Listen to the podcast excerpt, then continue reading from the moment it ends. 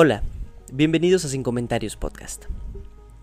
En este, en este programa, en este capítulo les quiero compartir sobre El túnel de Ernesto Sábato. Eh, bueno, este es un libro que personalmente me emociona, me parece muy interesante y pues lo que, que, mejor que leerlo aquí con ustedes. Em, inicialmente pues les comento que este libro va a ser un poco extenso, tiene es más extenso de lo que pues de lo que usualmente leemos aquí en este podcast. Tiene más de 180 páginas. Entonces espero poder hacer capítulos más larguitos, pero que pues no ocupen tantos, o sea, no para no ocupar tantos capítulos del podcast. Así que pues sin más dilación, vamos al, libro de una vez. Capítulo primero. Bastará decir que soy Juan Pablo Castel el pintor que mató a María Iribarne. Supongo que el proceso está en el recuerdo de todos y que no necesitan mayores explicaciones sobre mi persona. Aunque ni el diablo sabe qué es lo que han de recordar la gente ni por qué. En realidad, siempre he pensado que no hay memoria colectiva, lo que quizás sea una forma de defensa de la especie humana. La frase todo el tiempo pasado fue mejor no indica que antes no sucedieran cosas menos malas, sino que, felizmente, la gente las echa al olvido. Desde luego, semejante frase no tiene validez universal. Yo, por ejemplo, me caracterizo por recordar preferentemente los hechos malos y así casi poder decir que todo tiempo pasado fue peor, si no fuera porque el presente me parece tan horrible como el pasado. Recuerdo tantas calamidades, tantos rostros cínicos y crueles, tantas malas acciones, que la memoria es para mí como la temerosa luz que alumbra un sordido museo de la vergüenza. ¿Cuántas veces he quedado aplastado durante horas en un rincón oscuro del taller, después de leer una noticia en la sección policial? Pero la verdad es que no siempre lo más vergonzoso de la raza humana aparece allí. Hasta cierto punto los criminales son gente más limpia, más inofensiva. Esta afirmación no la hago porque yo mismo haya matado a un ser humano es una honesta y profunda convicción. ¿Un individuo es pernicioso? Pues se lo liquida y se acabó. Es lo que yo llamo una buena acción. Piensen cuán es peor para la sociedad que ese individuo siga destilando su veneno y que en vez de eliminarlo se quiera contrarrestar esa acción recurriendo a anónimos, maledicencia y otras bajezas semejantes. En lo que a mí refiere, debo confesar que ahora lamento no haber aprovechado mejor el tiempo de mi libertad liquidando a seis o siete tipos que conozco. Que el mundo es horrible es una verdad que no necesita demostración. Bastaría un hecho para probarlo. En todo caso, en un campo de concentración, un expenista se quejó de hambre y entonces lo obligaron a comerse una rata, pero viva. No es de eso, sin embargo, de lo que les quiero hablar ahora. Ya diré más adelante si hay ocasión algo más sobre el asunto de la rata. Capítulo 2 Como decía, me llamo Juan Pablo Castel. Podrán preguntarse qué me mueve a escribir la historia de mi crimen. No sé si ya dije que voy a relatar mi crimen. Y sobre todo a buscar un editor. Conozco bastante bien el alma humana para prever que pensarán en la vanidad. Piensen lo que quieran, me importa un bledo. Hace rato que me importa un bledo la opinión y la justicia de los hombres. Supongan pues que publico esta historia por vanidad al fin de cuentas, estoy hecho de carne, huesos, pelo y uñas como cualquier otro hombre, y me parecería muy injusto que exigiesen de mí, precisamente, de mí, cualidades especiales. Uno se cree a veces un superhombre, hasta que advierte que también es mezquino, sucio y pérfido. De la vanidad no digo nada. Creo que nadie está desprovisto de este notable motor de progreso humano. Me hacen reír esos señores que salen con la modestia de Einstein o por el estilo. Respuesta es fácil ser modesto cuando se es célebre. Quiero decir, parecer modesto. Aun cuando se imaginan que no existe en absoluto, la... se le descubre de pronto su forma más sutil, la vanidad de la modestia. ¿Cuántas veces tropezamos con esa clase de individuos? Hasta un hombre real o simbólico como Cristo pronunció palabras sugeridas por la vanidad, o al menos por la soberbia. ¿Qué decir de León Bloy, que se defendía de la acusación de soberbia argumentando que se había pasado la vida sirviendo a individuos que no le llegaban a las rodillas. La vanidad se encuentra en los lugares más inesperados. al lado de la bondad, de la abnegación, de la generosidad. Cuando yo era chico y me desesperaba ante la idea de que mi madre debía morirse un día, con los años se llega a saber que la muerte no es solo soportable, sino hasta reconfortante. No imaginaba que mi madre pudiese tener defectos. Ahora que no existe, debo decir que fue tan buena como puede llegar a serlo, como puede llegar a serlo un ser humano. Pero recuerdo en sus últimos años, cuando yo era un hombre, como al comienzo me dolía descubrir debajo de sus mejores acciones un sutilísimo ingrediente de vanidad o de orgullo. Algo mucho más demostrativo que me sucedió a mí mismo cuando la operaron de cáncer. Para llegar a tiempo tuve que viajar dos días enteros sin dormir. Cuando llegué al lado de su cama, su rostro de cadáver logró sonreírme levemente, con ternura, y murmuró unas palabras para compadecerme. Ella se compadecía de mi cansancio y yo sentí dentro de mí, oscuramente, el vanidoso orgullo de haber acudido tan pronto. Confieso ese secreto para que vean que hasta qué punto no me creo mejor que los demás. Sin embargo, no relato esta historia por vanidad. Quizá estaría dispuesto a aceptar que hay algo de orgullo o de soberbia, pero porque esa manía de querer encontrar explicación a todos los actos de la vida. Cuando comencé este relato estaba firmemente decidido a no dar explicaciones de ninguna especie. Tenía ganas de contar la historia de mi crimen y se acabó. Al que no le gustara que no la leyese. Aunque no lo creo. Porque precisamente esa gente que siempre anda detrás de las explicaciones es la más curiosa. Y pienso que ninguno de ellos se perderá la oportunidad de leer la historia de un crimen hasta el final.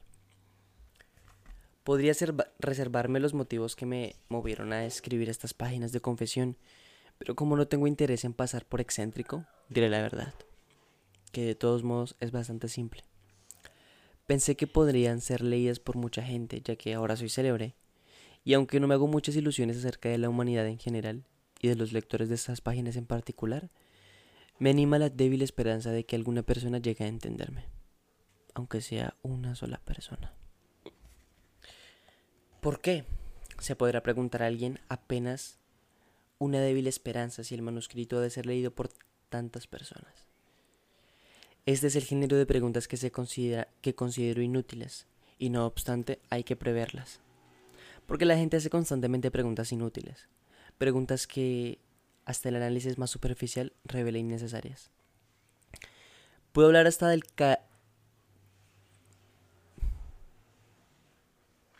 Puedo hablar hasta del cansancio y, a gritos delante de una asamblea de cien mil rusos. Nadie me entendería. ¿Se dan cuenta lo que quiero decir? Existe una persona que podía entenderme, pero fue precisamente la persona que maté. Capítulo tercero. Todos saben que maté a María Iribarne Hunter, pero nadie sabe cómo la conocí qué relaciones hubo exactamente entre nosotros y cómo fui haciéndome la idea de matarla. Trataré de relatar todo imparcialmente porque, aunque sufrí mucho por su culpa, no tengo la necesidad...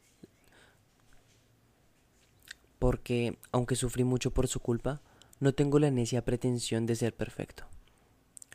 En el Salón de Primavera del 1946, presenté un cuadro llamado Maternidad era por el estilo de muchos otros anteriores. Como dicen los críticos, en su insoportable dialecto, era sólido. Estaba bien arquitecturado.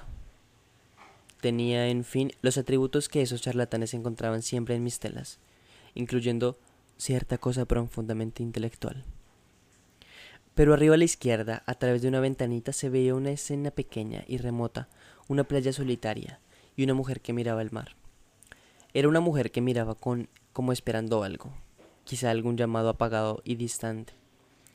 La escena sugería, en mi opinión, una soledad ansiosa y absoluta. Nadie se fijó en esta escena. Pasaba la mirada por encima como algo secundario, probablemente decorativo, con excepción de una sola persona. Nadie pareció comprender que esa escena constituía algo esencial. Fue el día de la inauguración, una muchacha desconocida estuvo mucho tiempo delante de mi cuadro sin dar importancia. En apariencia, a la gran mujer en primer plano, la mujer que miraba jugar al niño.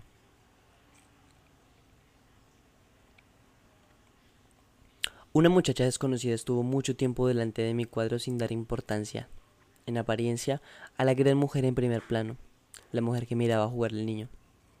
En cambio miró fijamente la escena de la ventana, y mientras lo hacía tuve la seguridad de que estaba aislada del mundo entero. No vio ni oyó la gente que pasaba o se detenía frente a mi tela. La observé todo el tiempo, con ansiedad. Después desapareció en la multitud, mientras yo vacilaba entre un miedo invencible y un angustioso deseo de llamarla. ¿Miedo de qué? Quizá algo así como miedo de jugar todo el dinero de que se dispone la vida a un solo número. Sin embargo, cuando desapareció, me sentí irritado, infeliz, pensando que podría no verla más, perdida entre los millones de habitantes anónimos de Buenos Aires. Esa noche volví a casa nervioso, descontento y triste. Hasta que se clausuró el salón Fui todos los días y me colocaba suficientemente cerca para reconocer a las personas que se detenían frente a mi cuadro, pero no volvió a aparecer. Durante los meses que siguieron solo pensé en ella, en la posibilidad de volverla a ver, y en cierto modo solo pinté para ella. Fue como si la pequeña escena de la ventana empezara a crecer y a invadir toda la tela de mi obra. Capítulo cuarto. Una tarde por fin la vi por la calle. Caminaba por la otra vereda, en forma resuelta como quien tiene que llegar a otro lugar definido a una hora definida. La reconocí inmediatamente. Podía haberla reconocido en medio de una multitud. Sentí una indescriptible emoción. Pensé tanto en ella durante esos meses, imaginé tantas cosas que al verla no supe qué hacer. La verdad es que muchas veces había pensado y planeado minuciosamente mi actitud en caso de encontrarla. Creo haber dicho que soy muy tímido, por eso había pensado y repensado un probable encuentro y la forma de aprovecharlo. La dificultad mayor con que siempre tropezaba en esos encuentros imaginarios era la forma de entrar en conversación. Conozco muchos hombres que no tienen dificultad en establecer conversación con una mujer desconocida.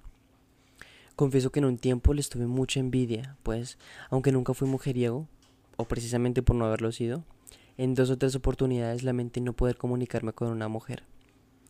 En esos pocos casos parece imposible resignarse a la idea de que será para siempre ajena a nuestras vidas. Desgraciadamente estuve condenado a permanecer ajeno a la vida de cualquier mujer. En esos encuentros imaginarios había analizado diferentes posibilidades. Conozco mi naturaleza y sé las situaciones imprevistas y repentinas que me hacen perder todo el sentido, a fuerza de atolondramiento y timidez. Había preparado, pues, algunas variantes que eran lógicas, o por lo menos posibles. No es lógico que un amigo íntimo le mande a uno un anónimo insultante, pero todos sabemos que es posible. La muchacha por lo visto solía ir a salones de pintura. En caso de encontrarle al uno, me pondría a su lado y no resultaría demasiado complicado entrar en conversación a propósito de alguno de los cuadros expuestos. Después de examinar en detalle esa posibilidad, la abandoné. Yo nunca iba a salones de pintura puede parecer muy extraña esa actitud en un pintor, pero en realidad tiene explicación y tengo la certeza de que si me decidiese a darla, todo el mundo daría razón. Pero bueno, quizá exagera al decir todo el mundo. No, seguramente exagero. La experiencia me ha demostrado que lo que a mí me parece claro y evidente casi nunca lo es para el resto de mis semejantes. Estoy tan quemado que ahora vacilo mil veces antes de ponerme a justificar o a explicar una actitud mía. Y en casa siempre termino por encerrarme en mí mismo y no abrir la boca. Esa ha sido justamente la causa de que no me haya decidido hasta hoy a hacer el relato de mi crimen.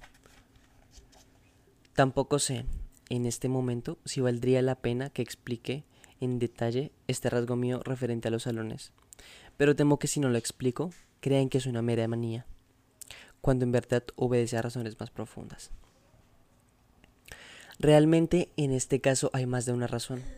Diré antes que nada que detesto los grupos, las sectas, las cofradías, los gremios y en general esos conjuntos de bichos que se reúnen por razón de profesión, de gusto o de manía semejante. Esos conglomerados tienen una cantidad de atributos grotescos. La repetición de tipo, la jerga, la vanidad de creer superiores al resto, Observo que se está complicando el problema, pero no veo la manera de simplificarlo. Por otra parte, el que quiera dejar de leer esta narración en este punto no tiene más que hacerlo. De una vez por todas le hago saber que cuenta con mi permiso más absoluto. ¿Qué quiero decir con esto de repetición del tipo? Habrán observado que desagradable es encontrarse a alguien que a cada instante guiña un ojo o tuerce la boca. Pero, ¿imaginan a todos esos individuos reunidos en un club? No hay necesidad de llegar a esos extremos. Sin embargo, basta observar las familias numerosas donde se repiten ciertos rasgos, ciertos gestos, ciertas entonaciones de voz. Me ha sucedido estar enamorada de una mujer, anónimamente, claro y hubiera espantado ante la posibilidad de conocer las hermanas. Me había pasado algo ya horrendo en otra oportunidad. Encontré rasgos muy interesantes en una mujer, pero al conocer a una hermana quedé deprimido y avergonzado por mucho tiempo. Los mismos rasgos que en aquella me habían parecido admirables aparecían acentuados y deformados en la hermana, un poco caricaturizados. Y esa especie de visión deformada de la primera mujer en su hermana me produjo, además de esa sensación, un sentimiento de vergüenza. Como si en parte yo fuera culpable de la luz levemente ridícula que la hermana echaba sobre la mujer que tanto había admirado. Quizá cosas así me pasen por ser pintor, porque he notado que la gente no da importancia a estas deformaciones de familia. Debo agregar que algo parecido me sucede con esos pintores que imitan a un gran maestro, como por ejemplo esos mal malados, infelices, que pintan a la manera de Picasso. Después está el asunto de la jerga, otros de las características que menos soporto. Basta examinar cualquiera de los ejemplares. El psicoanálisis, el comunismo, el fascismo, el periodismo. No tengo preferencias. Todos me son repugnantes. Tomo el ejemplo que se me ocurre en este momento. El psicoanálisis. El doctor Prato tiene mucho talento y lo creía un verdadero amigo, hasta tal punto que sufrí un terrible desengaño cuando todos empezaron a perseguirme y él se unió a esa gentuza. Pero dejemos esto. Un día, apenas llegué al consultorio, Prato me dijo que debía salir y me invitó a ir con él. ¿A dónde? le pregunté. A un cóctel de la sociedad, respondió. ¿De qué sociedad? Pregunté con oculta ironía, pues me revienta esa forma de emplear el artículo determinado que tienen todos ellos, la sociedad. Por la sociedad psicoanalítica, el partido, por el Partido Comunista, la séptima, por la séptima sinfonía de Beethoven. Me miró extrañado, pero yo sostuve su mirada con ingenuidad. La sociedad psicoanalítica, hombre, respondió mirándome con esos ojos penetrantes que los freudianos creen obligatorios en su profesión. Y como también si se preguntara qué otra chiflada le está empezando este tipo. Recordé haber leído algo sobre una reunión o congreso presidido por un doctor Bernard o Bertrand. Con la convicción de que no podía ser eso, le pregunté si era eso. Me miró con una sonrisa despectiva. Son unos charlatanes, comentó. La única sociedad psicoanalítica reconocida internacionalmente es la nuestra. Volvió a entrar en su escritorio, buscó en su cajón y finalmente me mostró una carta en inglés. La miré por cortesía. No sé inglés, expliqué. Es una carta de Chicago. Nos acredita como la única sociedad de psicoanálisis en Argentina. Puse cara de admiración y de profundo respeto. Luego salimos y fuimos en automóvil hasta el local había una cantidad de gente. Algunos los conocía de nombre como el Dr. Goldenberg, que últimamente había tenido mucho renombre. A raíz de haber intentado curar a una mujer, los metieron a los dos en el manicomio. Acababa de salir. Lo miré atentamente, pero no me pareció peor que los demás. Hasta me pareció más calmo. Tal vez como resultado del encierro. Me elogió los cuadros de tal manera que comprendí que los detestaba. Todo era tan elegante que sentí vergüenza por mi traje viejo y mis rodilleras. Y sin embargo, la sensación de grotesco que experimentaba no era exactamente por eso, sino por algo que no terminaba de definir. Culminó cuando una chica muy fina, mientras me ofrecía unos sándwiches, comentaba con un señor no sé qué problema de masoquismo anal. Es probable, pues, que aquella sensación resultase de la diferencia potencial entre los muebles modernos, limpísimos, funcionales, y damas y caballeros tan aseados emitiendo palabras genitourinarias. Quise buscar refugio en algún rincón, pero resultó imposible. El departamento estaba atestado de gente idéntica, que decía permanentemente la misma cosa. Escapé entonces a la calle. Al encontrarme con personas habituales, un vendedor de diarios, un chico, un chofer, me pareció de pronto fantástico que en un departamento hubiese aquel amontonamiento. Sin embargo, de todos los conglomerados, detesto particularmente el de los pintores. En parte naturalmente porque es el que más conozco y ya se sabe que uno puede detestar con mayor razón lo que se conoce a fondo. Pero tengo otra razón, los críticos. Es una plaga que nunca pude entender. Si yo fuera un gran cirujano y un señor que jamás ha manejado un bisturí ni es médico, ni ha entablillado la pata de un gato, viniera a explicarme los errores de mi operación, ¿qué pensaría? Lo mismo pasa con la pintura. Lo singular es que la gente no advierte que es lo mismo, y aunque se ríe de las pretensiones del crítico de cirugía, escucha con increíble respeto a esos charlatanes. Se podría escuchar con respeto los juicios de un crítico que alguna vez haya pintado, aunque más no fuera que telas mediocres. Pero aún en ese caso sería absurdo, pues ¿cómo puede encontrarse razonable que un pintor mediocre dé consejos a uno bueno?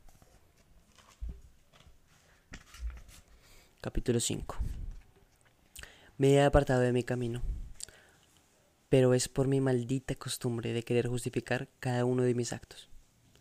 ¿A qué diablos explicar la razón de que no fuera a salones de pintura? Me parece que cada uno tiene derecho a asistir o no, si le da la gana, sin necesidad de presentar un extenso alegato justificatorio. ¿A dónde llegaría si no, con semejante manía? Pero, en fin, ya está hecho aunque todavía tendría mucho por decir acerca de ese asunto de las exposiciones. Las habladurías de los colegas, la ceguera del público, la imbecilidad de los encargados de reparar el salón y distribuir los cuadros. Felizmente, o desgraciadamente, ya todo eso no me interesa. De otro modo, quizá escribiría un largo ensayo titulado De la forma en que los pintores deben defenderse de los amigos de la pintura. Debía descartar, pues, la posibilidad de encontrarla en una exposición. Podía suceder en cambio que ella tuviera un amigo que a su vez fuese amigo mío. En ese caso, bastaría con una simple presentación. Encandilado con la desagradable luz de la timidez, me eché gozosamente en brazos de esa posibilidad. Una simple presentación. Qué fácil se volvería todo. Qué amable. El encandilamiento me impidió ver inmediatamente lo absurdo de semejante idea. No pensé en aquel momento que encontrar a un amigo suyo era tan difícil como encontrar a un amigo sin saber quién era ella. Pero sí sabía quién era ella. ¿Para qué recurrir a un tercero? Quedaba, es cierto, la pequeña ventaja de la presentación que yo no desdeñaba. Pero evidentemente el problema básico era hallarla a ella y luego, en todo caso, buscar un amigo común que nos presentara. Quedaba el camino inverso, ver si alguno de mis amigos era por azar amigo de ella.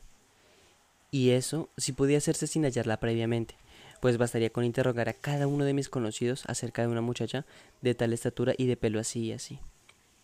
Todo esto, sin embargo, me pareció una especie de frivolidad y la deseché. Me avergonzó el solo hecho de imaginar que hacía preguntas de esa naturaleza a gentes como Mapelli o Lartig. Creo conveniente dejar establecido que no descarté esta variante por descabellada. Solo lo hice por las razones que acabo de exponer. Alguno podría creer efectivamente que es descabellado imaginar la remota posibilidad de que un conocido mío fuera a la vez conocido de ella. Quizá lo parezca a un espíritu superficial, pero no a quien estaba acostumbrado a reflexionar sobre los problemas humanos.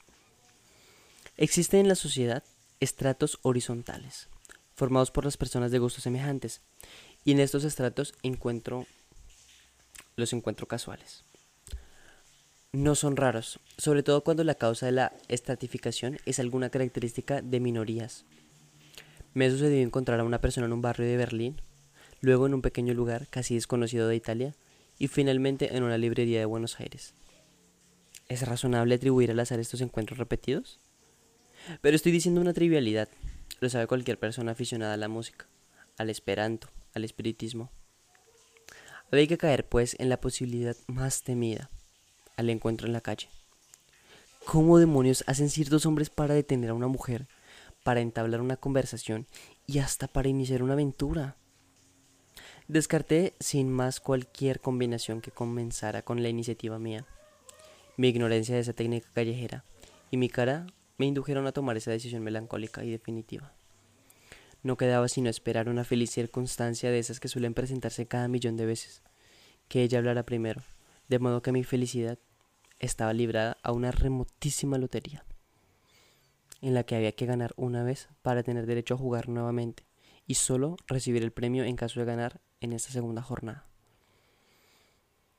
Efectivamente, tenía que darse la posibilidad de encontrarme con ella y luego la posibilidad todavía más improbable de que ella me dirigiera la palabra. Sentí una especie de vértigo, de tristeza y desesperanza, pero no obstante seguí preparando mi posición. Imaginaba pues que ella me hablaba, por ejemplo, para preguntarme una dirección o acerca de un omnibus. Y a partir de esa frase inicial, yo construí durante meses de reflexión, de melancolía, de rabia, de abandono y de esperanza una serie interminable de variantes. En algunas yo era locuaz, discharachero, nunca lo he en realidad. En otras era parco, en otras me imaginaba risueño. A veces lo que es sumamente singular, contestaba bruscamente la pregunta de ella, y hasta con rabia contenida. Sucedió en alguno de los encuentros imaginarios que la entrevista se malograba por irritación absurda de mi parte, por reprocharle casi groseramente una consulta que yo juzgaba útil o irreflexiva. Estos encuentros fracasados me dejaban llenos de amargura, y durante varios días me reprochaba la torpeza con que había perdido una oportunidad tan remota de, entablar relaciones con ella. Felizmente terminaba por advertir que todo eso era imaginario y que al menos seguía quedando la posibilidad real. Entonces volví a prepararme con más entusiasmo y al imaginar nuevos y más fructíferos diálogos callejeros. En general, la dificultad mayor estribaba en vincular la pregunta de ella con algo tan general y alejado de las preocupaciones diarias, con la esencia general del arte, o por lo menos la impresión que le había producido mi ventanita. Por supuesto, si se tiene tiempo y tranquilidad, siempre es posible establecer lógicamente, sin que se choque esa clase de vinculaciones. En una reunión social, sobra el tiempo y en cierto modo se está preparado para establecer una clase de vinculaciones en esos temas totalmente ajenos.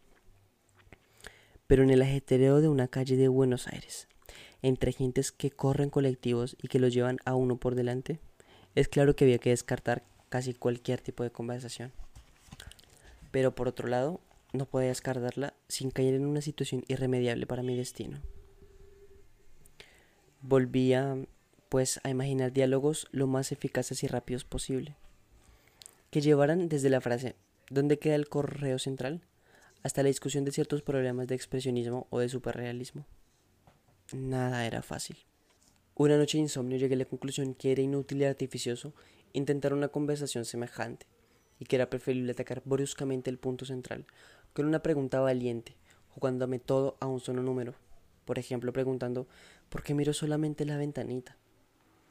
Es común que esas noches de insomnio sean teóricamente más decididas que durante el día, en los hechos. Al otro día, al analizar fríamente esta posibilidad, concluí que jamás tendría suficiente valor para hacer esa pregunta a boca de jarro. Como siempre, el desaliento me hizo caer en otro extremo. Imaginé entonces una pregunta tan indirecta que para llegar al punto que me interesaba, casi se requería una larga amistad.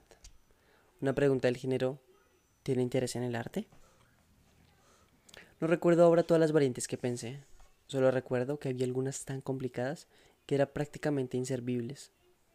Sería un azar demasiado portentoso que la realidad coincidiera luego con una llave tan complicada, preparada de antemano ignorando la forma de la cerradura. Pero sucedía que cuando había examinado tantas variantes, enreversadas, me olvidaba el orden de las preguntas y respuestas, o las mezclaba, como sucede en el ajedrez cuando uno imagina partidas de memoria. Y también resultaba a menudo que reemplazaba frases de una variante con frases de otra, con resultados ridículos o desalentadores. Por ejemplo, detenerla para darle una dirección y enseguida preguntarle ¿Tiene mucho interés en el arte? Era grotesco. Cuando llegaba a esta situación, descansaba por varios días de barajar combinaciones. Terminamos al final del capítulo al final del capítulo 5 espero que haya sido de su agrado. Todavía sigo pues mm, con algunos errores así que de antemano me disculpo y em, comento también la situación y es que 30 minutos leyendo pues hacen que mi lengua vaya un poco más torpe sin embargo estoy esforzándome para que ustedes disfruten de, de la lectura así que espero que que la puedan disfrutar y la puedan seguir disfrutando en los capítulos venideros. Muchas gracias por escuchar.